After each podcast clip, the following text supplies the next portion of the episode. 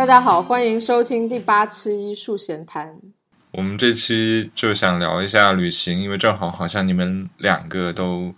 可以算是都经历了一场旅行回来，或者有个还是正在经历一个旅行。哦，我们一直在经历人生的旅行啊！哇，我们就是坐在自家的沙发上都可以旅行一整天的那一种，you know。我今天我今天也旅行，我今天旅行到家旅行到外太空，刚回来，你厉害，脑子有点嗨，没法聊了。好，Anyway，我们先聊一下旅行的看法吧。就你们都你们喜欢旅行吗？废话，当然。那你怎么定义旅行呀？你的旅行有没有说 specific 一定要做是完成了一件什么事情？就例如说，是呃超过多少天啊？去了多远的地方啊？还是说只要你心情好，就是去楼下散个步回来，你都可以当做一次旅行？这当然不是啊！旅行我的定义就是正常意正常定义的旅行啊，就一般意义上大家说出门玩的时候的旅行这种旅行。就我想讨论是比较常识意义的旅行，就是。你给别人说你去旅行，别人也会，呃，知道让你帮忙带手信的那一种，是不是？对啊，因为我想先从这里开始吧，就是，就是对于这样一种常识性的旅行，因为很多人的，我也不知道，我最近在豆瓣上看了一堆。真有帖，嗯哼，我不知道为什么时不时会冒出来，然后很多人都会在自我介绍的时候都会标榜说我是一个热爱旅游、热爱旅行的人，然后我想找一个热爱旅行、到处出去玩的人。那么说你是怎么定义说你是一个热爱旅行的人？反正至少我个人来说，好像我不是一个特别喜欢旅行的人。为什么？因为我个人没有一个很强烈的出行欲望跟动机，一般就是就是在平常的时候出行的时候，你的欲望是什么？就是我会偶尔我会偶尔会有，但是我的这个欲望不是很强烈，不会像类似于呃，如果他们是自我介绍时他们喜欢喜欢旅行的对人的话，起码可能一年都会出去个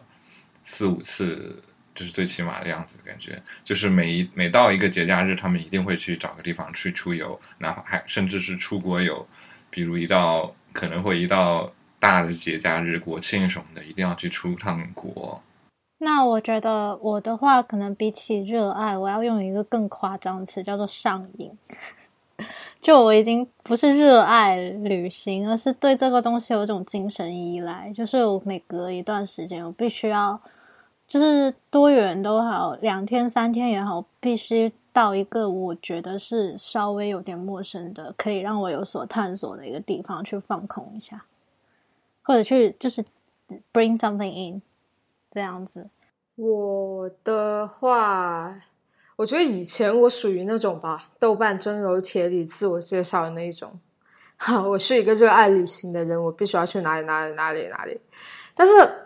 不知道是到底是因为我觉得我现在处于一个蛮尴尬的时间段，就是我觉得好像我现在很难找到一个地方，就是说我真的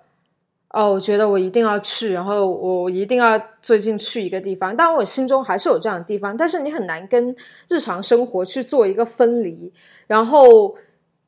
我觉得我对旅行的那个依赖度比以前少了很多，然后现在更多的是说。很多这种呃，我没有预测到的机会，然后可能有机会旅行到某个地方，然后我就借助这个机会去做一些探索，我已经很满足了。就是说，以前的话，我觉得也是身份一个转变，就可能以前的话就还在读书，然后就觉得我现在有节假日，然后我必须去到一个我平常在上学期间去不到的远方，它算是旅行。然后现在的话，就更多就是一种偶然性吧，就是我偶然可能得到一个机会去到哪里，然后我觉得它就是一个对于我来说就已经是一场旅行了。所以，但如果是这样定义的话，好像我还是一个热爱旅行的人，但是跟所谓的豆瓣上那种就是又好像不太一样啊。因为我以前属于那种人，就是说我要有一个仪式感，我必须必须我这一次要去到一个我之前没有去过的地方。然后我发现我已经很久没有再去过新的地方了，就是我上一次可能再去新的地方已经是去年，呃，我去越南，然后对，然后还蛮久时间了，在以前我都没有经历过这么久没有去过我没有踏足过的地方，对啊。我好像还是有一个就是欲望，就是去解锁，就是地图上我没有踏足的地方，因为我真的很怕错过世界上的一些别的文化、别的国家、别的人的生活，因为我觉得他们是在改变，而且变得很快的。我很怕，就是在我还没来得及到那里看一看他们，就是那个样子、那个形态下的样子的时候，我就是已经错过了。就我会有这种紧张感，所以我会一直。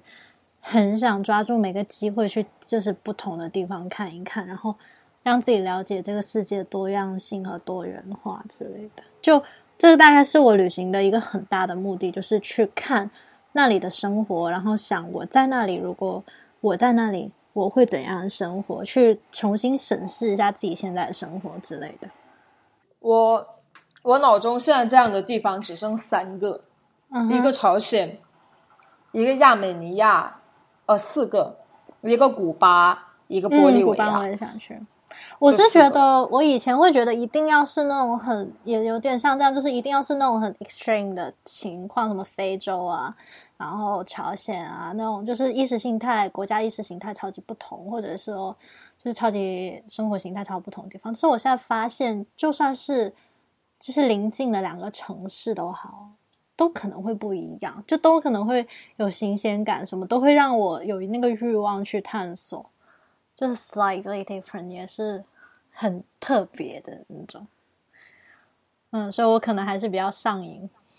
挺羡慕你现在还可以有这种想法，我觉得我现在就是感觉自己有点丢失掉这种感觉，就是会会真的会觉得无趣，去到某些地方就觉得唉。找不到那种那种陌生的新鲜感，所以就觉得还蛮羡慕你，还还保有这种心态。就现在，我就连在伦敦我都还能够有新鲜感呢，你知道吗？我偶尔在伦敦可能偶尔会有，但是很难了已经。我我是反正可能我一方面比较宅，另一方面是就可能就工作以后对旅行的热情更加会比较少。然后，而我会比较，难道不是应该更强烈吗？就是你更加想要，就是 go something，没有，就是有一旦有假期就很不想动的样子。然后，相对于就是我把旅行定义为是算出远门嘛，就相对于如果出远门的话，我会更喜欢，就是在我还在念书的时候会更喜欢。呃，散步比较出境门的那种类型吧，对，就是会在自己自己的自己的这个地方周围周围每天都到处逛逛，然后就像我之前第一年在 Newcastle 的时候，也是我在也没去过英国几个城市，我基本上就是在 Newcastle 街头那个市中心，每天都在这逛逛，拍一堆照片这种。好羡慕你啊！我也希望自己有一天可以不想到处跑。就是我真的是那种，我就是夸张到就是在家里待着三天，错过了就是周围的环境发生的变化，我都会难过到要哭的那一种。就是很想往外跑，就静待不住在家里。那我就根本不可能说到一个地方就 就是超级。你应该是巴不得天天在。也不是我我我在家也挺难受的，但是就可能我寻求不一样吧。就是像，就我会我会在一个就同一条道或者同一条路一直在着走，每次都在走啊走拍。就像我家，我大学每次回家都是从我家，然后一直走一条路走到河边过个桥，然后到到河另一边，然后再走回来。然后反正就那块区域拍，一直就拍了三年多，都是每次回家都是拍那块。我朋友吐吐槽我是记录了这个家乡的变化。我又想到了今年 Mac 那个拿奖的 TPP。啊 你不就是那个 TPP 摄影师本人吗？就是哦，拍摄同一个地对方，对然后对我对，我我我曾经有一个计划是想这样拍，我是想拍之前我 Newcastle 楼下那个宿舍楼下的几棵树，对，跟一个入口，然后拍了拍了五天以后就放弃了，坚持不下来那个，五天也太短了吧？因为我会我会每天带着我可能那时候手手头正好带着买了什么东西，然后再拍，那经常就是拍了五天以后，经常会忘，后面就开始忘忘了，隔了隔了一天以后就不想发了，就可能忘了好几天，就不想再补上去了。就是我从来没有做成功一个三百六十五的计划，哦，我也是，never never，从来没有成功过。然后既然说到拍照的话，那就是，那你们旅行的时候会拍，就是肯定会拍照是吗？还是或者不拍？对啊，就是因为因为有很多人我会，我旅我行一定会拍。聊过聊天，跟几个外国人聊过的时候，他们都会都会有这样的经历，是说他们非常讨厌相机，非常讨厌相机跟手机了。说他们旅行的时候都会把这个东西扔在一边，然后就单纯这样去逛，享受他们所谓的纯净的旅行。我不行，我必须得拍。但是呢，我很讨厌别人让我帮他拍。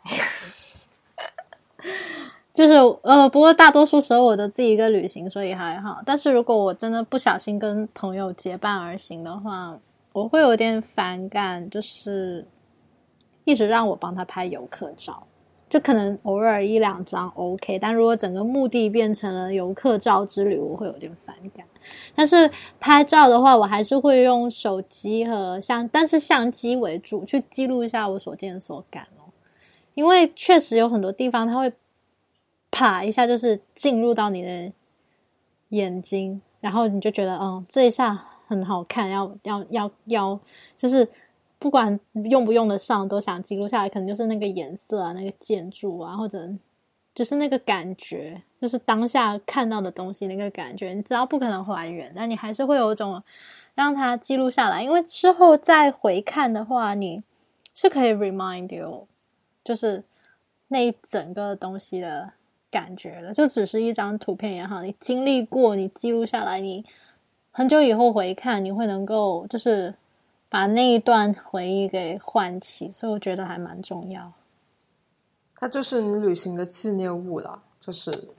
但是又又不太一样，就是它又不是它原本拍下来的时候，它不是这个目的，是它事后我在 re-experience 这些图片的时候，它达到了这个功效。但是我当时拍的时候，并没有想那么多，就真的只是那一下那个场景、那个氛围有摄住我，所以我就拍了。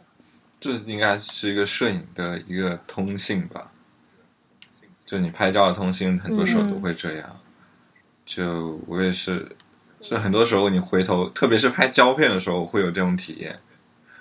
就一来我一来，反正嗯，不知道，反正我们拍胶片又很慢，可能就是拿到拿，当我们拍完又拿，最后冲洗完拿到的时候，可能都是三四个月或半年前的照片了。对 对，我也是，这 always happen to me。就所以，我也是拍胶片为主，所以当时拍的时候，我根本没想那么多，因为那个照片我按下来那一下，我就是享受那一下快门，那一下当下感觉，之后怎么用对我来说其实不重要的。对，就隔了一层语境了以后，回头看的时候就会就有有一层回忆的，有一层是在回忆，然后有一层是给在他家给这个场景再另加一层意义的这种，呃，反正进嗯这种有，我觉得这，嗯，我之所以可能一直没有习惯用胶片，有一个很大的原因就是，我发现旅行的时候，如果我拿胶片相机拍，拍完因为就隔好久好久，半年一年，然后或者就是几个月，然后才洗，它对我的那个那个那个就是提醒我 recall 我的那个记忆的那个功效急速下降。我好像感觉我是我就是那种我喜欢那种我现在对这一个景物，我现在对这一个画面，我有自己的那个感受，无论是好是坏，还是就是想很多，就是我、就是满脑子就是一一肚子的戏。然后我喜欢那个，我一瞬间可以知道它跟我产生了什么关联，所以哪怕是手机、数码相机，我反而喜欢这样的的一个那个瞬间，就是说。我觉得这也是因为，就是这也是为什么我就一直没有办法，就是说真正就是转成用胶片相机。虽然我知道很享受胶片那个你未知不知道这个画面即将给你带来什么，或者这个画面的颜色因为有了胶片的加持它更加美。但是可能因为我本身就是一个戏比较多的人，就是我可能更多对于这个画面本身而。不是不是，我更关注的不是画面本身，而是这个画面我看到了它，我记录下了它，然后我马上得到了它之后，我再想一些东西，就二次创作。嗯，但这个二次创作有点夸张，但是就是那种感觉。就比如说，假如说我现在走在路上，然后我看到我在旅行，然后我看到这棵树，哇，我从来没有见到过，怎么会有一棵树长成这样？这时候我肯定是拿手机或者数码相机拍，拍下来之后。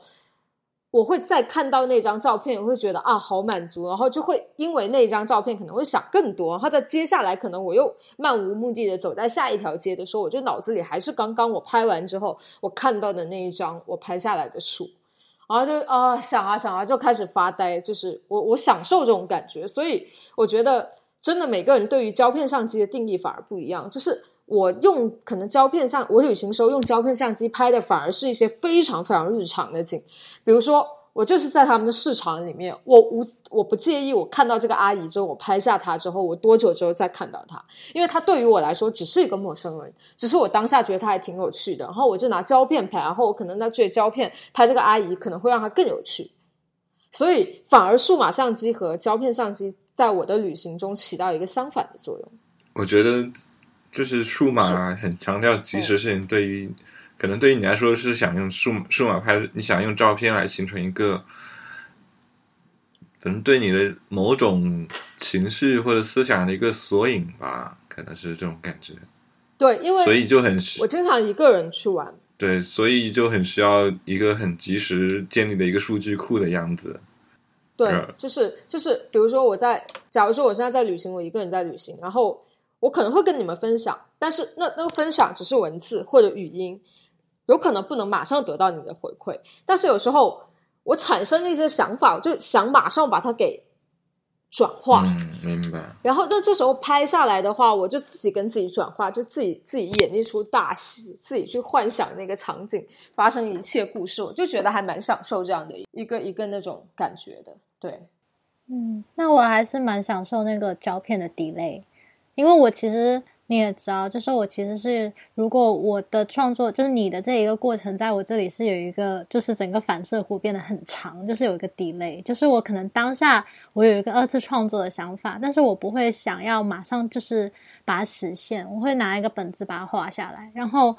然后那一个素材就在我的胶片机里，然后这个东西什么时候完成，那可能就是一年后，可能是两年后，可能是哪一天我突然间再想起来，再把它。就是完成，我就很享受这种一个延迟的感觉，就是把一件事情不急着把它做完，不把它实现出来，然后就一直在我的脑子里，然后一直一直走啊走，走到有一天我觉得 OK，是这个 timing 把它做出来的时候才做出来。我觉得，就我我自己的体验来说，我会觉得胶片蛮适合我现在的一种生活节奏的。我现在还是蛮想用胶片来拍东西，因为它也不不需求，呃，非常及时性的东西。因为如果一旦用数码的话，就有一种及时性的压力在，反而拍的时候会很焦虑，以及有一种想要立即分享出来的焦虑。如果用胶片的话，这个是真的。要用胶片的话，就拍完拍完就还 OK。因为我之前我有我有体验试过一段时间，就是那年那年八月份我们回伦敦去办毕业展的那个月。然后我就是所有数码都放在家里，我就带了两台胶片机去飞回伦敦，这一台一台随身机，一台胶片单反，然后就在那个月 边走边就用就这种拍，然后感觉还蛮好的。就但是就是如果你想，比如你想分享一些东西，照片或者是你想记录下来作为一个存档的话，我可以用手机。就可以了，而且反正手机也不太需求什么东西，不太需求多大的像素，我也手机也可以保持整个云端的同步，就我也会用，就是尽量是用在手用手机吧，然后用数码的方式建立一个自己的类似于自己的大脑记忆的备份库或者是索引库这样的样子。但是觉得用胶用胶片拍那段时间就感觉很爽，就是也不用在乎后果。然后，然后最后是隔了也隔了一一两个月才拿到拿到最终成品，感觉也是挺，就是再回顾一下会挺神奇的。我觉得这种 delay 对我来说就是一种对逝去时光或者是对死的一种怀念吧。因为这些东西都是已经逝去或者已经是死的死亡的东西。你们对生活真悲观。但我觉得真确实也是，而且当你回顾，就是很之前我有听一些，就是很不怎么，就是对摄影没有什么特别要求，真的就是拍照只是为了记录生活的人，他们就会说，反正其实你也不会怎么会去回看自己的照片。但我就觉得我还是蛮常会去回看自己的照片，因为我觉得那是已逝的瞬间，而且它代表了一段时间的我，然后那个我可能已经就是。在现在的我里面，就是可能残存百分之二十是那个时候的我，或者说甚至已经都就是已经死去了。所以照片经历过的东西在照片里的存档，确实有帮助自己去回顾一下自己过去的生活的那个作用，在我这里。好。那那你们又是怎么定义游客照这个东西呢？就我们都说很讨有，就是很讨很讨厌游客照啊，或者什么的。你觉得游客照是一个什么？就是它是一个什么样的东西，或者它有什么样的标准吗？你觉得为什么讨厌它？有啊，比如呃，游客照定义，我觉得它就是你在旅行到一个地方的时候，在它最具有代表性的场景。留下了一个没有什么具有艺术价值的照片，就是游客照。就是你跟埃菲尔到纽约，然后在 Times Square，然后跟 Times Square 所有的那些的那种大灯屏，然后来了一张照片，它就是游客照。但是我还好，我对我觉得，因为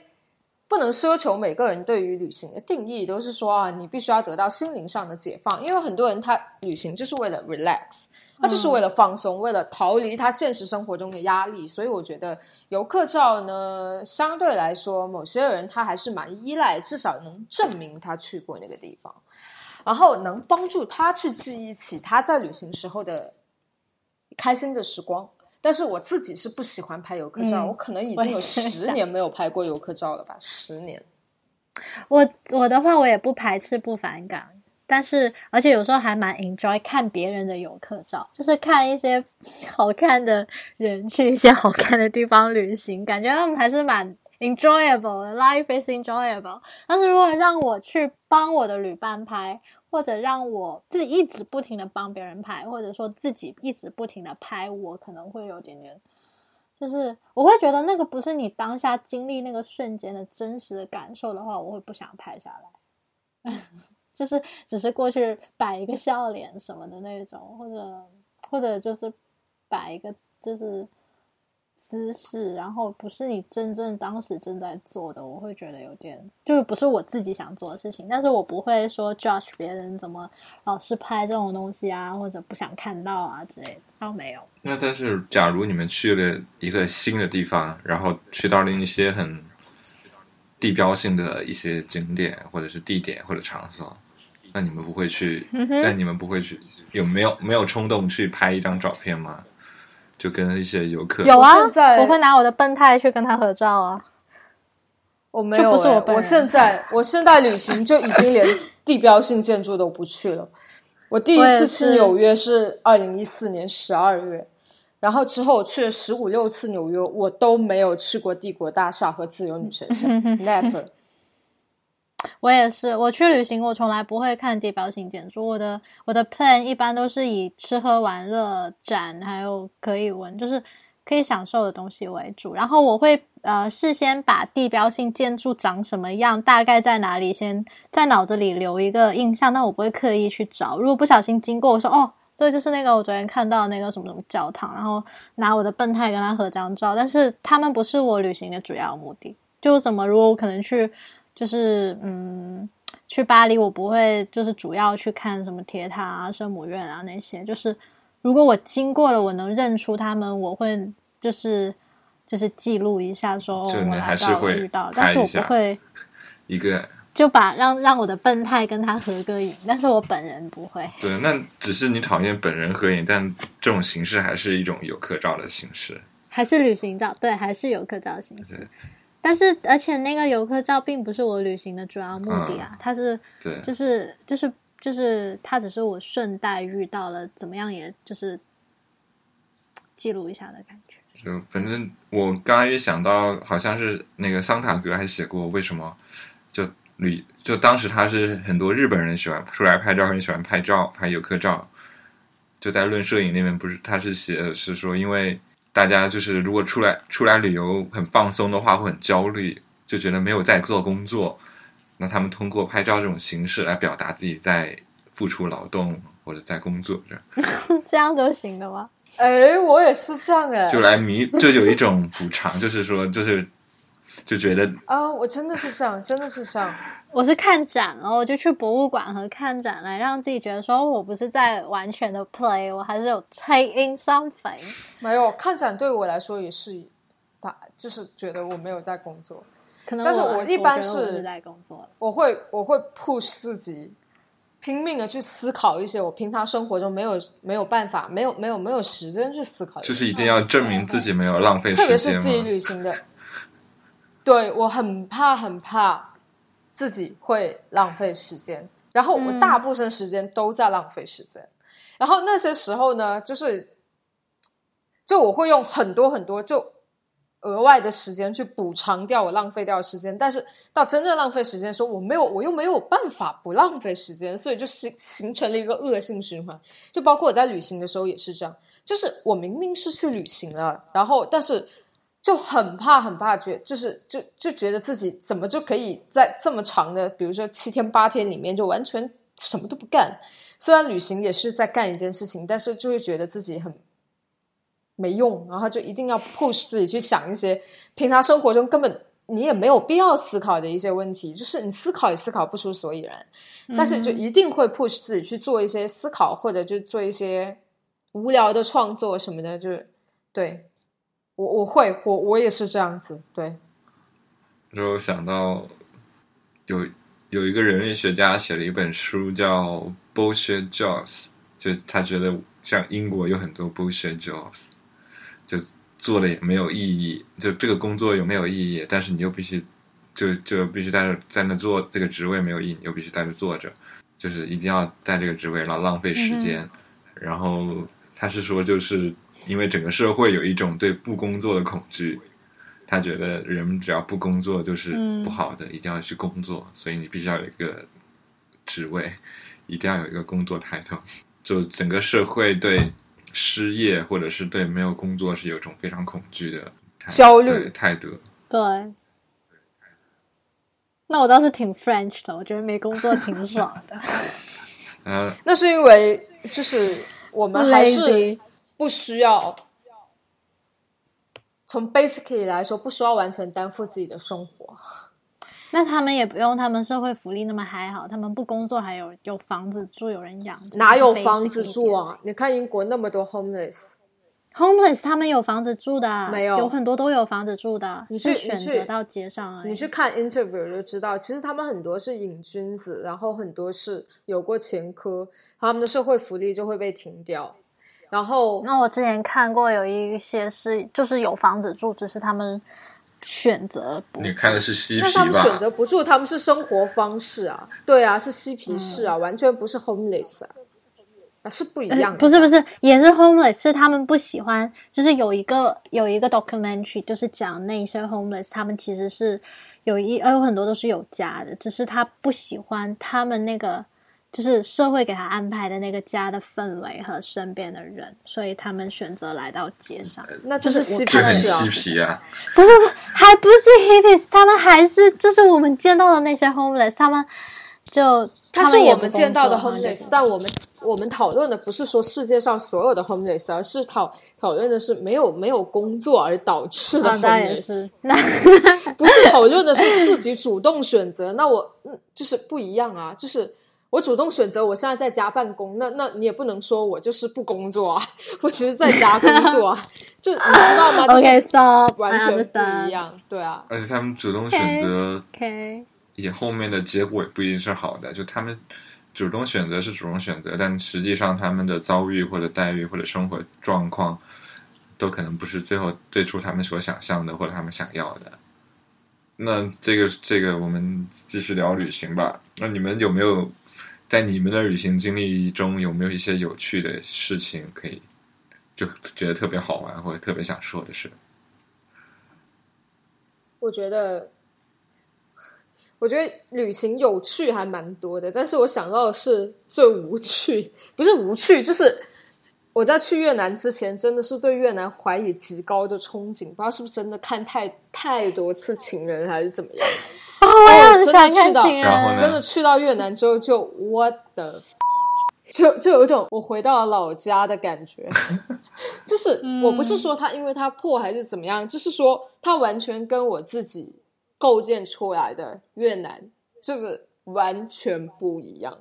就它跟我去其他任何地方都是，就是完全因为我去之前我说了好多好多年我要去越南，一直一直没有去，然后终于去了之后，就是、what the，f- 就是那种感觉，嗯。就是啊，就是之前那么多次旅行，都是觉得哎，我得到了很多，然后当你对一个东西怀以极高的期望值，然后去到之后就一点。我想象中的情人的样子都没有。哦，就那么一瞬间有，就是我跟我妈住在河的那边的一个度假村里面，然后度假村、度假村有游艇，就是可以送我们到那个越南的市中，到到那个呃市胡志明的市中心，就坐在游艇，坐在那个河的那的那可能短短十五分钟，我才觉得啊，这可能才是我想象中的越南，但是可能就是因为。因为受那种影视作品或者受就是那种文学作品你影响太深的话，很容易忽略掉人家这么多年的一个变化。就好像就好像很多人对中国始终抱以就是那种来到就是个个人都会空腹，然后来到之后 what the，f- 就可能就是一个 normal city somewhere 我觉得就是那种感觉。嗯，你这样一说，我也想到，我这大概我旅行当中最失望的两个，就是到了实地超失望的两个，一个是澳门，然后一个是罗马。澳门的话，是因为我从小就对澳门就是一个哦葡萄牙殖民的小岛，我对它的幻想，它是要像西班牙那些海岛那样，就是一上到去一个小小的岛，然后你的房子都是两三四层、两三四层，然后是那种欧式建筑，然后黄黄的、橙橙的，然后就是那些人都穿的，就是啊、呃怎么样，然后就有独，有几个特别高、特别就是 modern 的建筑，就是赌场那样。然后我一直就是不知道哪来的这个幻想，然后当真的解锁的时候，说这跟香港有什么差别？然后再来就是罗马。罗马也是电影里面给了我太多幻想，什么罗马假日啊，然后各种有罗马的那种的电影，都把它就是就是把它 picture 成一个很美的古城，就是你只要进去，你就可以有那种历对历史的感觉，然后还有那种大理石啊，白白的，然后黄黄的，然后日落中肯定还美，然后一到的时候就罗马怎么那么大，这么脏，这么乱，然后那么。就是那个东西并不是你想象中那么集中，它就是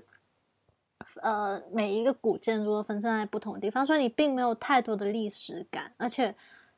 而且就是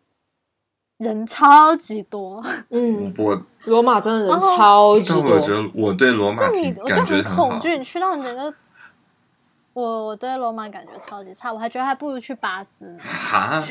就是巴斯更接近我想象中罗马的样子。你去过巴西吗？你就这么说巴斯，嗯，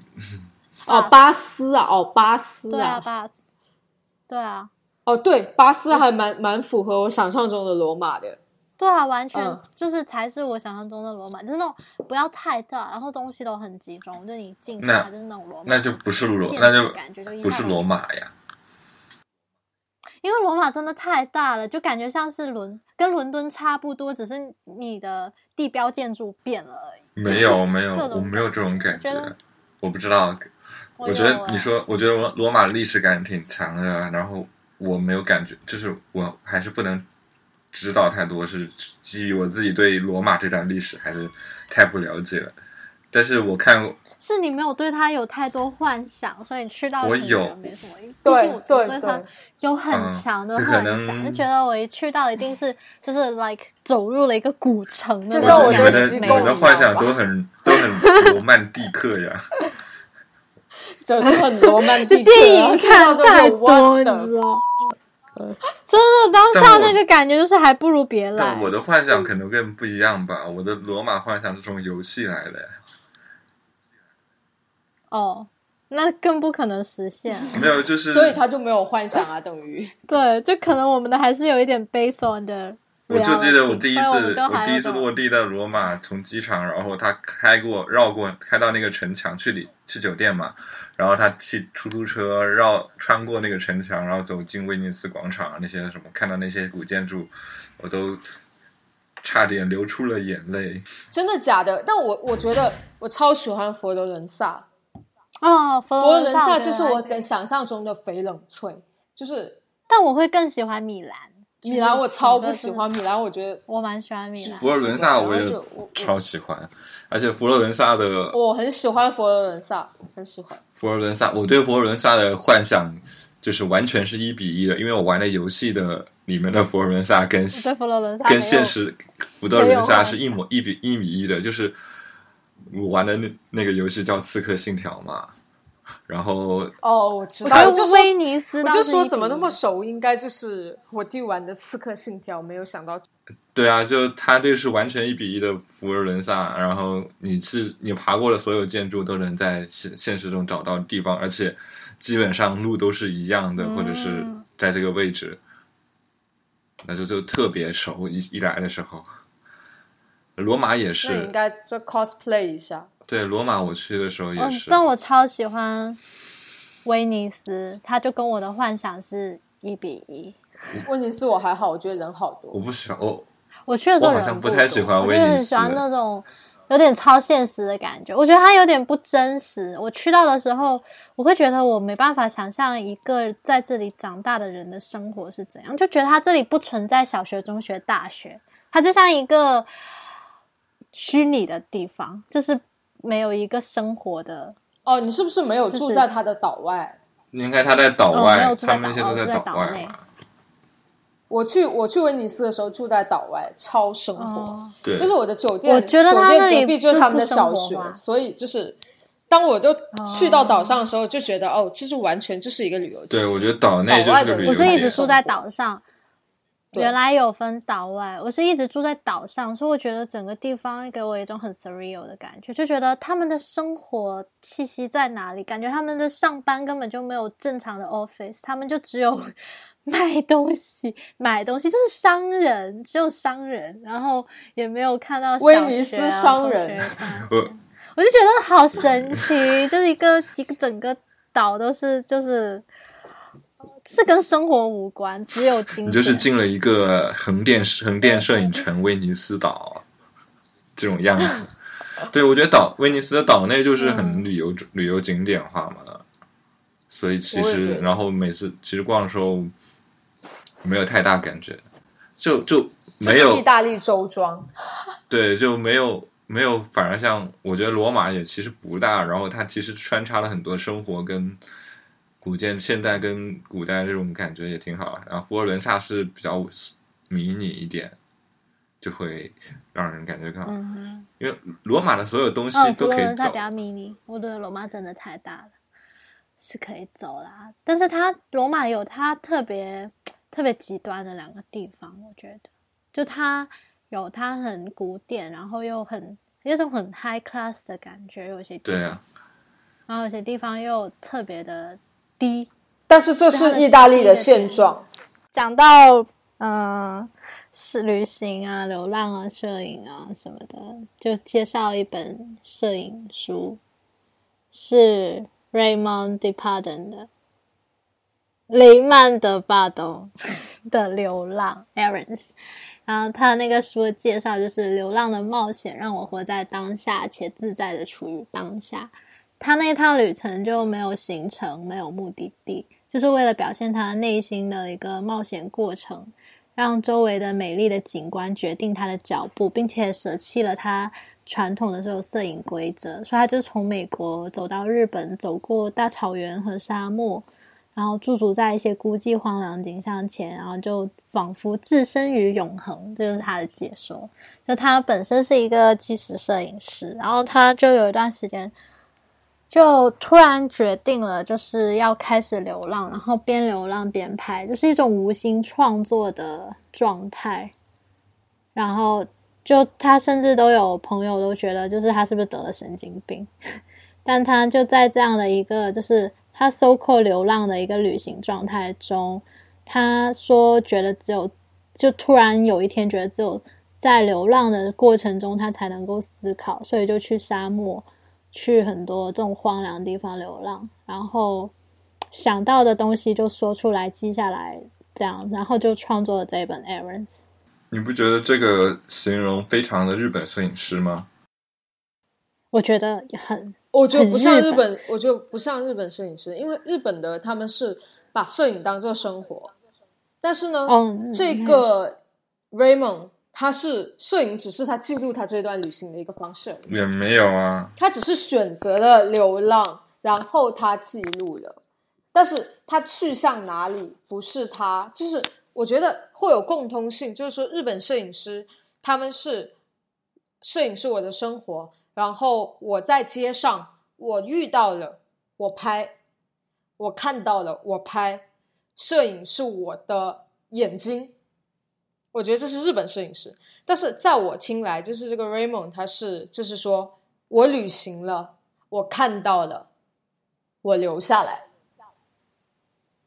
It's different。但我觉得他，嗯，对，我觉得他有像是日本的那一方面，就是他。的摄影对他来说变成了是一个向内的探索，而不是向外的探索。就不是他在探索世界，而是通过这个世界来探索自己内心的想法。我觉得这样这个行为蛮日本的。对啊，就蛮像，嗯，可能是失忆后的中平卓玛这样一种。就嗯，对我刚刚就有想到他，但是我觉得中平卓玛这种是少数啊，就是大部分日本的是在探视。这在在探寻社会啊，也嗯，像反正我对松平卓玛在日本算少数，但也有点像森山的一种感觉，就可能是像我认识我我喜欢的日本摄影的这种感觉，而且，哎，反正就查德巴东之前前几个月还在上海，他们参加那个卡地亚摄影卡地亚艺术展一个展卡地亚展的时候。有一件很有趣的事，反正我听别人说，就是他们一群一群艺术家都坐在台上，就是那种那种开幕式嘛，只有只有他一个人拿着相，还是拿着相机坐在台上拍拍拍。嗯，好有趣。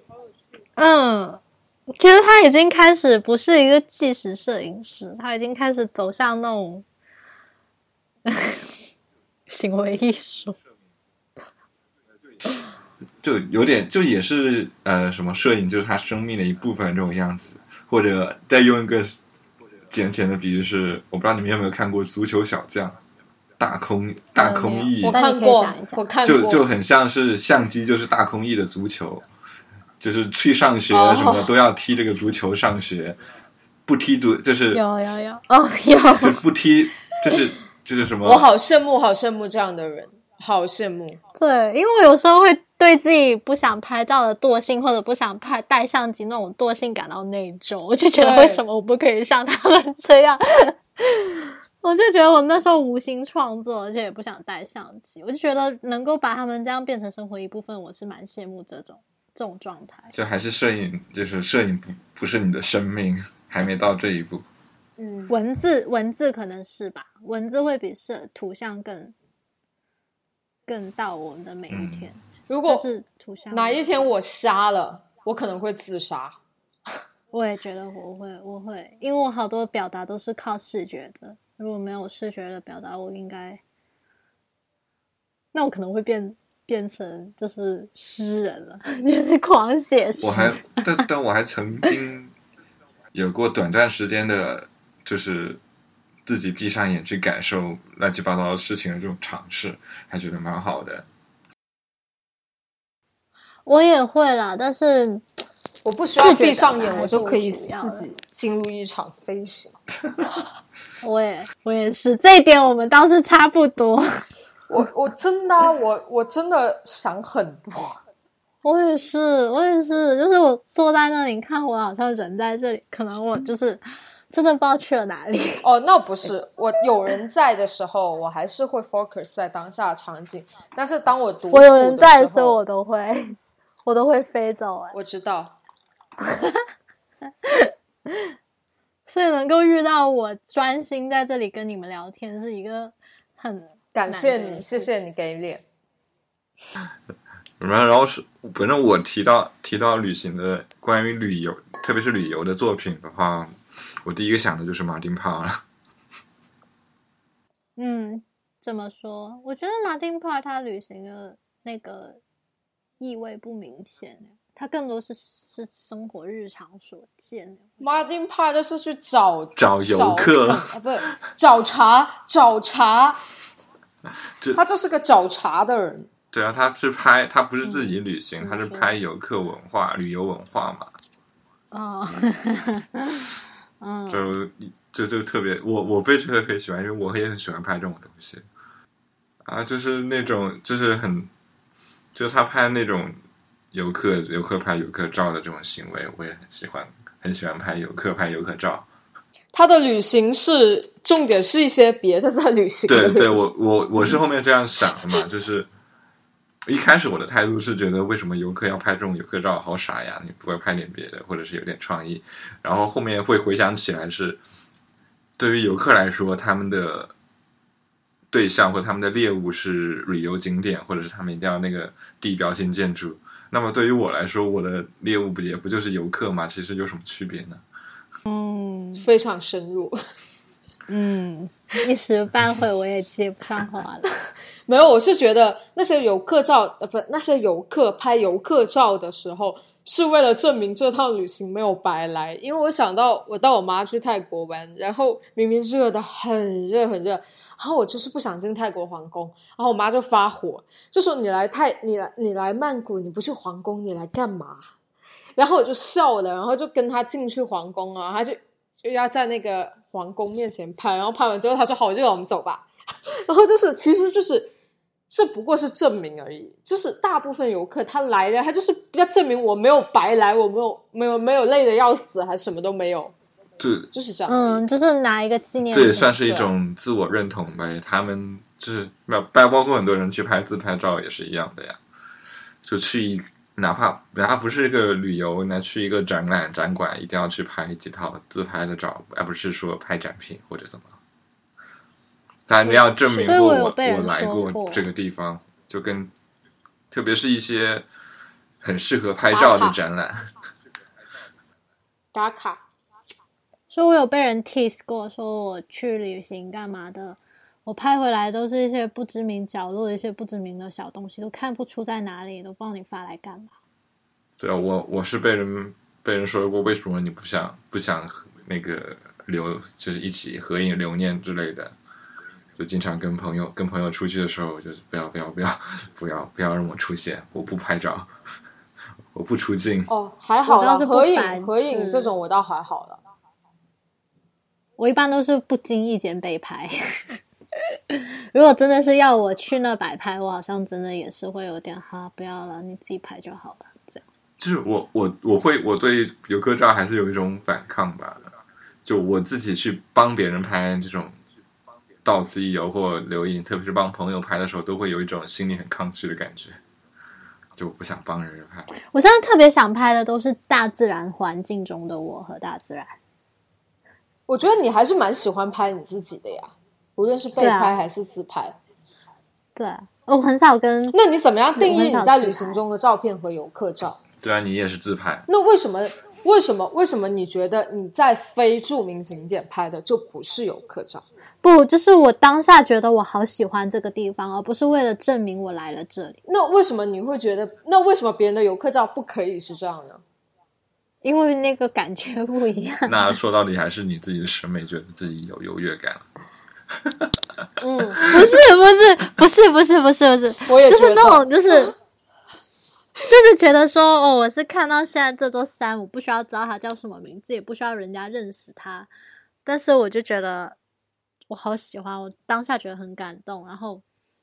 刚好有人可以帮我拍照就拍，但是我不会说特地为了，就是那个过程不一样，不是说特地的特地查好要去一个地方，然后这个地方我拍出来，我可以跟人家解释说，哦，这是多么多么高的一座山，然后这是呃什么全欧洲最著名的雪山什么的，就是这个性质是不一样，就是我不再 show off，只是为了记录我当下的感动而已。但是很多游客照，他其实是为了一个 show off，就是哦，我来了哪里哪里那样。但他们也不知道具体这是哪个地方，这叫什么，这是谁建的，它的历史，很多时候游客也不会知道具体，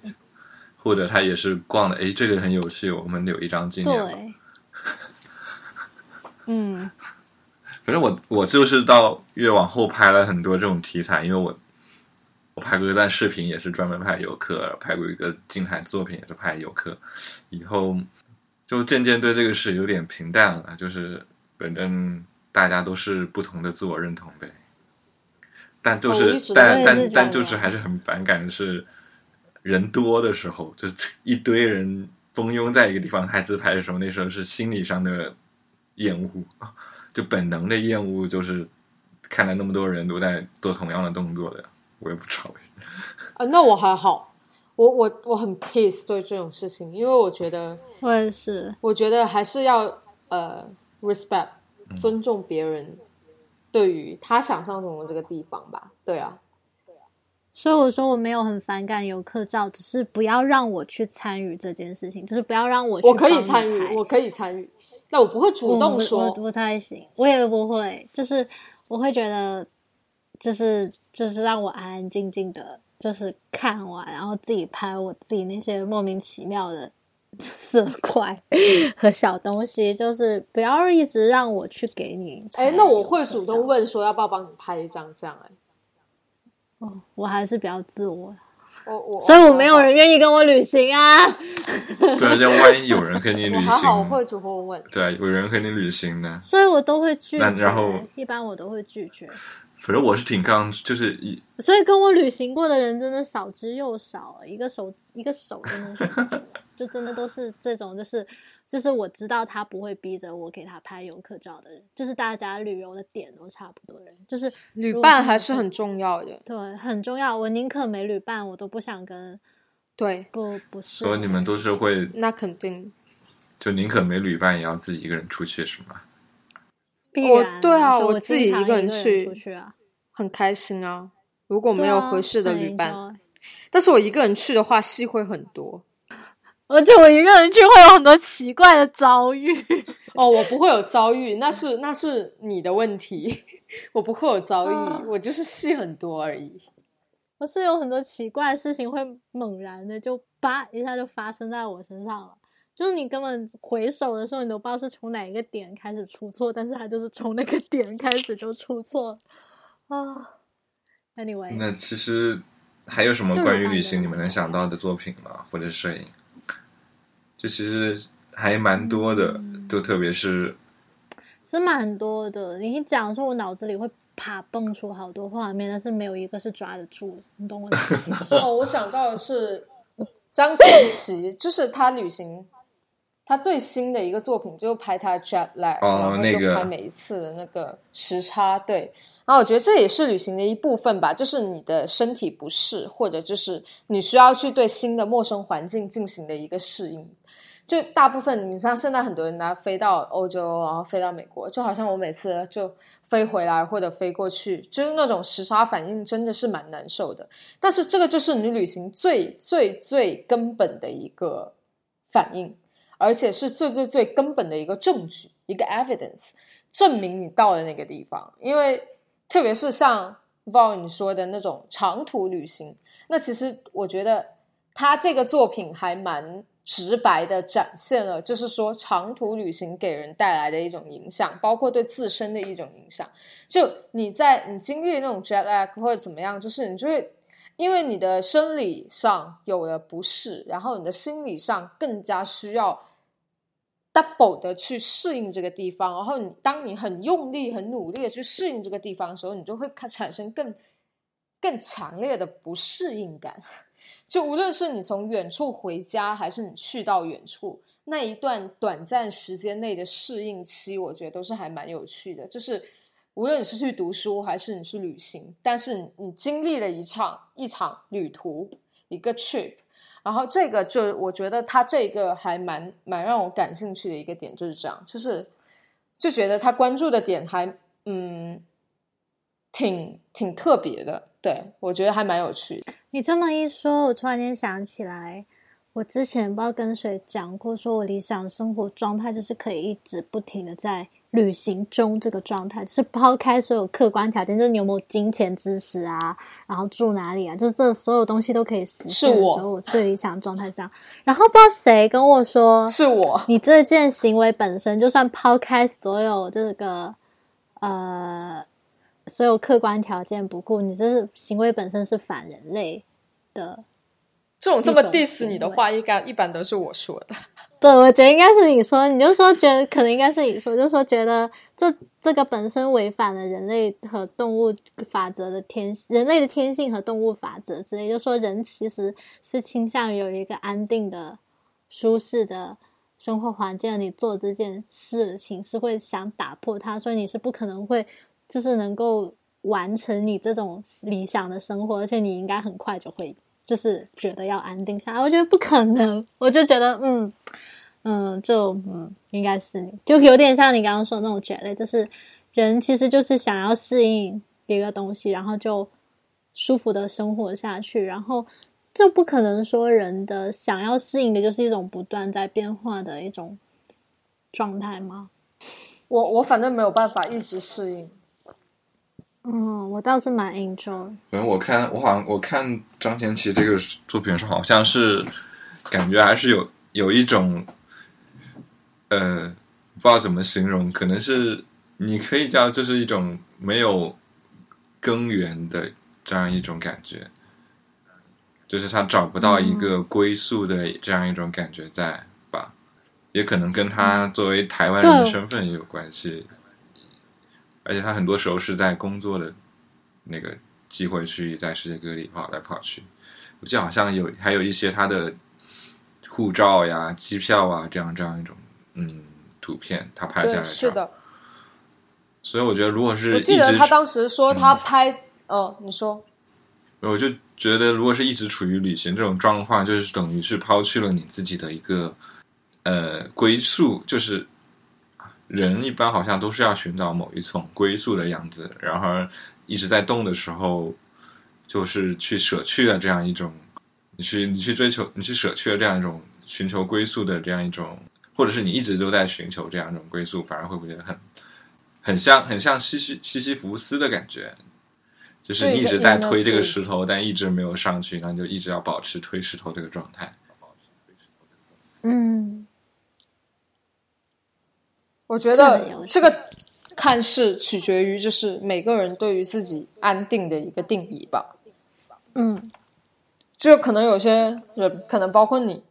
对于安定的定义，在不是说一个具体的一个 location，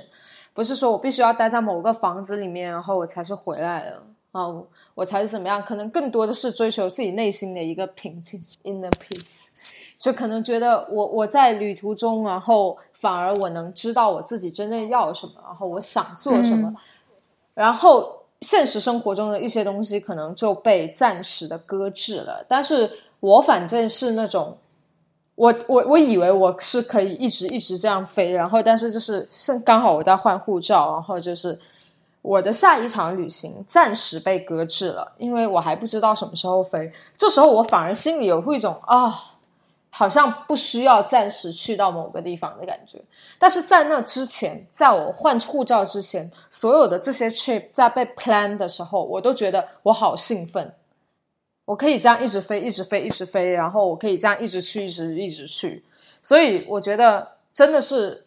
当你有了这个契机，说你可以暂时先不用 move 到什么地方的时候，反而有一种松下来的感觉。所以可能你跟我不一样。就可能我跟那个张晨琪的感觉是一样的，我很 enjoy 那种我必须要去到一个地方，然后不停在动，然后没办法安定下来那种感觉。我突然间想到一个一个东西，叫做渡轮状态。呃，对我来说，这种状态最最大的问题就是经济支持，晕船不是经济支持。对，我刚刚就是说，如果当你可以不用考虑这些东西，就是当这些东西都可以，那就说明的时候，你如果当你在思考经济支持的时候，说明你没有很想要远离。对，我觉得那么多人开始选择流浪，是因为经济已经成为一个非常不重要的一个要素，只要活下来就可以了。对，因为我觉得他们是在想在远方寻找寻求一种新鲜感跟陌生感嘛。但这种事情也不一定要远方，就是只要能够不待在同一个地方就行。然后我自己一直就是的对自己的训练，就是在同一个地方能不停的寻找出陌生感跟新鲜感。嗯，这我我唯一产生过这种状态就是在 Brighton，我也是 Brighton 和伦敦。我讲我 finish 完我刚那个渡轮状态，我忘了不知道谁之前说过一个叫渡轮状态，就是他说，因为我很喜欢那个感觉，就是一种离开了一个很实在的地方，不再站在一块土地上，而是在海中心载浮载沉，又由于很快便要上岸了。令人格外珍惜那五六分钟，那很快就要消失的时间，仿佛有一种离开了一个城市，但又马上重返的感觉。嗯嗯，就一种漂浮态。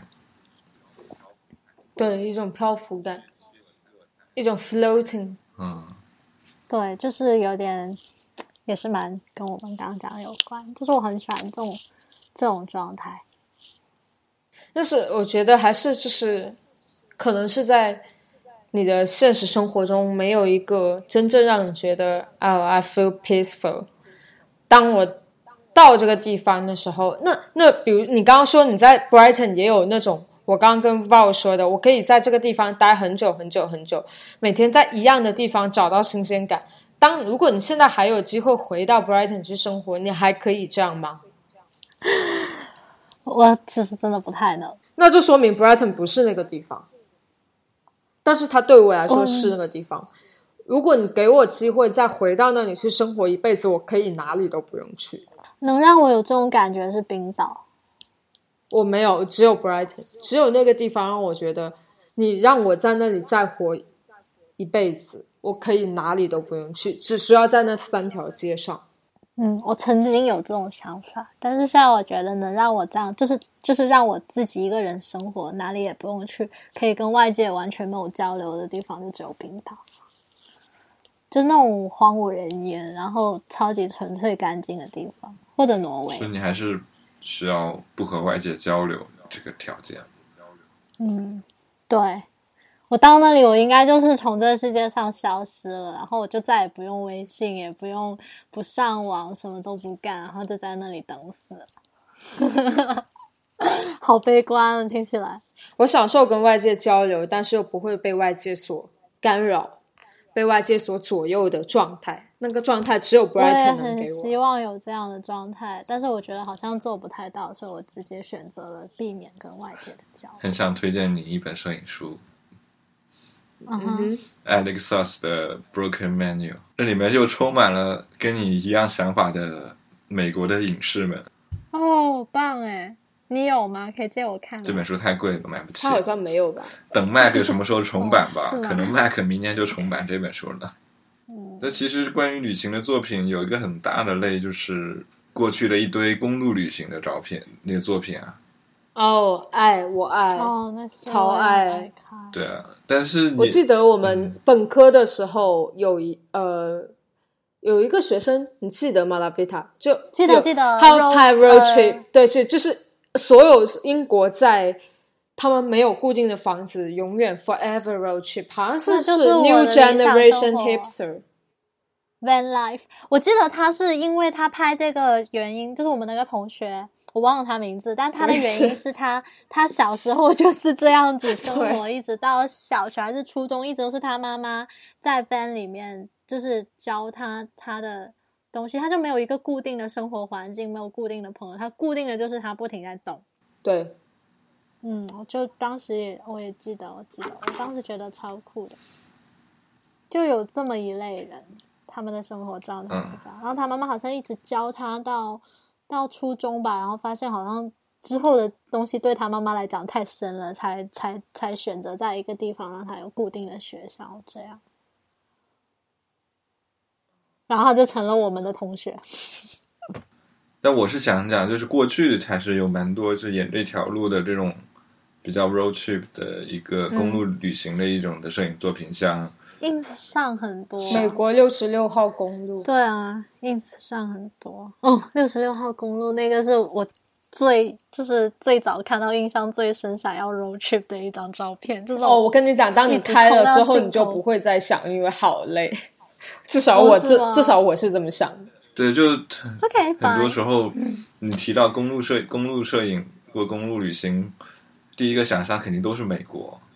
对，嗯是的，西部是的，是西美国部西是部，对，对，这是一个本电影能的啊，反应。被电影洗洗脑啊，我们对就确实确实很多像的一个摄影师上回馈的公路旅行，可能出名的都是在美国完成嘛。就美国美国嗯人呀，然后像 Steven Shore 也是嘛之类的。但是我我想象是你们有没有觉得，就是现在科技跟发展那么快，包括你可以在特别在中国高铁这么快，然后飞机也快，然后订票也方便，是不是？就当旅行变快了以后，是不是少了很多中途？就是因为公路旅行是很多强调途中或者在路上这种感觉，这样一种感觉被消除了。体验过最久的铁路旅行，我从广州坐过火车去拉萨，嗯，确实不一样。我也从多久啊？土耳其几个小时？五十四个小时，哇，五十四个小时在火车上，然后我也试过嗯从土耳其的北部坐大巴直下南部，但是那个还蛮短的了，十三个小时。然后我觉得确实，你当你长时间的在一个地方的时候，你的心境会产生很大的变化。但是我没有办法真正 enjoy 这个点，是因为我觉得铁路旅行跟公路旅行最大的不一样，就是在在在在从广州去拉萨之前，我从小就有一个憧憬，就是我要从北京坐到不，我要从莫斯科坐到荷兰，走亚欧大陆桥。到鹿特丹，当我从广州到了拉萨之后，就没得洗澡，真的很痛苦。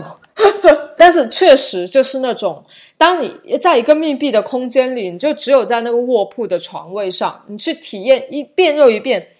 虽然外面的风景在变，但是你自己所处的空间是一样的，然后你就会想很多，就是那种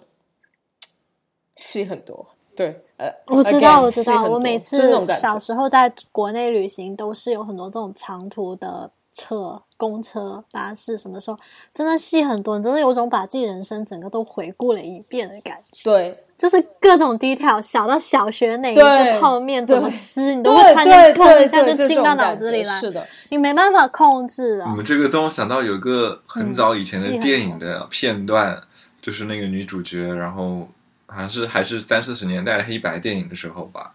然后就有辆火车经过，嗯。然后她是一个比较乡村的美国乡村的女那个女主角吧，然后就看着火一辆火车从她旁边缓慢的经过，就一个窗口就是一个故事，她在幻想每个窗口火车里面就是她幻想的一些故事，跟看一段一段的电影场景一样。嗯。嗯，你知道我想到宫崎骏有一部卡通动画也是这样，是讲那个女的她忘了叫什么了，他也是就是回乡下的那一趟火车啊，对对行，就是那个叫什么来着？一直他的小小学记忆就一直一直 recall 回来，然后哦，对，我忘了跟跟那场景很类似，就是海上火，车但我觉得火车还是稍更固定了一点，就其实公路公路的话，你说是《千与千寻》里面的那个火车吧？不是不是是有另外一套一部电影的，就是那个无脸男跟千寻坐在火车上面朝大海的那个，就不不是不是，他有另外一部专门就是讲一个女的，她在一个很普通的公司上班，然后有一天她觉得她就是太平凡了，她就觉得为什么我可以这么平凡，所以她就做了一个很不平凡的决定，就是她辞职了。然后儿时的点点滴滴那部电影叫做那一套叫做儿时的起风点了点滴滴，不是就叫做儿时的点点滴滴，就讲一个很平凡、很普通的女子，她决定了就是一直单身，然后呃很普通，然后她就请了十天假，她就是那种很普通的日本女子，就是真的是太普通了，普通到我都不知道能够怎么介绍，我她就正在努力的找到那一部电影，叫儿时的鸡蛋点点滴滴就叫什么？儿时的点点滴滴。哦，没有看到有。然后他就一直坐火车回乡下的路上，对，也叫《岁月的童话》，然后就一直不自觉的回想自己小学五年级的种种回忆啊，什么像是第一次品尝凤梨味道的兴奋感，然后第一次初恋甜蜜的滋味啊之类，就是一直在 recall，然后就了解了自己。不知不觉体验到自己内心真正所向往的生活是什么样的。哦，但是是真的，就是真的，在你很长途的、很长途的旅行中的时候，真的一些很细微的东西都会被你注意到。真，的，真的就是小到就是就是什么泡面那些，真的都会出来。就是我记得，我记得就是上一次在 L A 开车 road trip 的时候，就真的你那个一条路无边无际，一直是直线，你开到九十 mile 就是一百六十公里，可能一百六十码吧，一百六一百零七，你就一直一直直线，然后你的思思绪就会飘，就嗯，哦。真的就你就想到很多东西，就你面前就是就是 Nevada，就是那个内华达州，就那种岩石、沙漠、蓝天、嗯风车，一路都是这样，就就会飘，就想很多，想很多，就是那种我觉得可能别人 enjoy road trip 就是这种感觉，对就是说就 enjoy 自己飘，对就是对飘飘对飘飘所以我 enjoy 觉冰岛也是这样。但真的太累了。嗯，不用你开车不就好了？没有，就是因为开车会这样嘛。我就是 Steven Shower，对啊 Ste- Steven s h a w e r 他当时然后学会了开车，然后也是去公路旅行的时候，他就好像是说过，就是他会进入他开车开着就会进入一种类似于冥想 meditation 这种这种状态了，对，就会对就是真的，对对就是那种对，而且会对周围的景物、周围事物会有一种不一样的观察力跟敏感。我是有他是不一样的观察力跟敏感，我是已经麻木的。我除非是坐在车上，你是你是因为你一是因为你是开的是笔直一条线，你周围有什有不会有很多让你观察的东西。其实有变化，有变化，但是就是还是会麻木。但是我坐在车上就不一样，就会。我记得当时是换了一个人开，然后我朋友开，然后是快到拉斯维加斯了，然后我们经过了那个 NASA 的基地，哇，然后其实你 看不听到故乡的名字。其实其实你看不到那个火箭的，但是因为刚好我当时是在看 Google Map，就那种感觉就是很不一样，就是就是那种有一种我我开进了那个就是那个玩玩赛车的那个游戏叫什么？就是那种感觉，就是我开进去，然后我在那里面扮演一个角色，但是当我自己开车的时候，我最最大的感觉就是好累啊，怎么还没有开完？就是可能还是体力问题吧。我觉得他 Steven s h a w 好像是，反正他是有一带了一种他刚学会驾驶的这样一种自由的体验，跟就是在里面还有很兴奋，就刚学会开车，非常自由这种兴奋感。另外一点可能是他开的是从纽约出发的一段路程，可能那个路那那东边跟西边的感觉可能会不太一样，哦，他是要从纽约开到芝加哥？可能开开往有有往南走，有往北走，有往西走，都有。哦，或者是纽约开到那个佛罗里达、迈阿密。嗯，也有好像是，反正就感觉东边会不太一样。我当时开也是刚学会开车啊，但是就是最大的感觉就是 很累。我觉得可能是西边太空旷了吧，可能是。我不知道，反正我觉得，我感觉我跟美国西部还蛮气场不合的。我我我没有太大的 enjoy，但是反而就是之前我去波多黎各，在加勒比海，然后那里有世界上最美的沙滩，叫 Flamingo Beach。然后我开的那个高尔夫球车，你知道，就高尔夫那种那种那种捡球的那种车，然后开那个小小的山路去到 Flamingo Beach 的时候，就那种感觉我很喜欢。就是，但是真的，美国西部对我来说太大了，它太大了。我知道你是不喜欢太过荒芜的地方，我喜欢荒芜的地方，但是它那里太大了，就是它没有让我觉得有生活的感觉。我我就就。我很喜欢冰岛，但是我好像真的对冰岛嘞，我就更多的是一种欣赏的态度。但是我无数次的想要回到波多黎各那个地方，但是对于冰岛来说，我就说那个地方好美，非人类居住，但它就很，我就是欣赏它非人类居住，它太大了，我我还是喜欢生活气。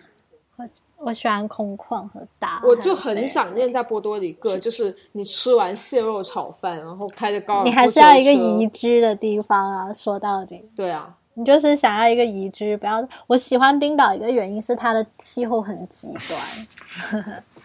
你就是想去北欧自杀是吗？嗯，对，你居然居然知道我们的终点站是北欧还是什么？那首那首歌。Little Airport，我觉得我的终点不会是北欧，我的终点一定是北欧。我觉得我的终点会是寺庙，除非我不小心死去了，那就可能不是北欧了。但是如果真的可以选的话，我一定会选北欧。我会选寺庙。我希望在就是生命的结束的时候是没有任何遗憾，然后是已经抛开了所有的。所以我觉得最大最完美的一个生命的结束就是寺庙。嗯好的，那我们这期也就结束吧。感谢收听这一期的《一处闲谈》。《一处闲谈》是一档关于摄影和艺术的文化聊天节目。你可以使用通用型播客客户端订阅收听。你还可以在喜马拉雅上找到我们。如果你有什么好的建议或反馈呢，也欢迎给我们留言。我们的公众号是一树 Arbory，一二三四的一繁体字的树木的树，Arbory 是 A R B R E。感谢收听。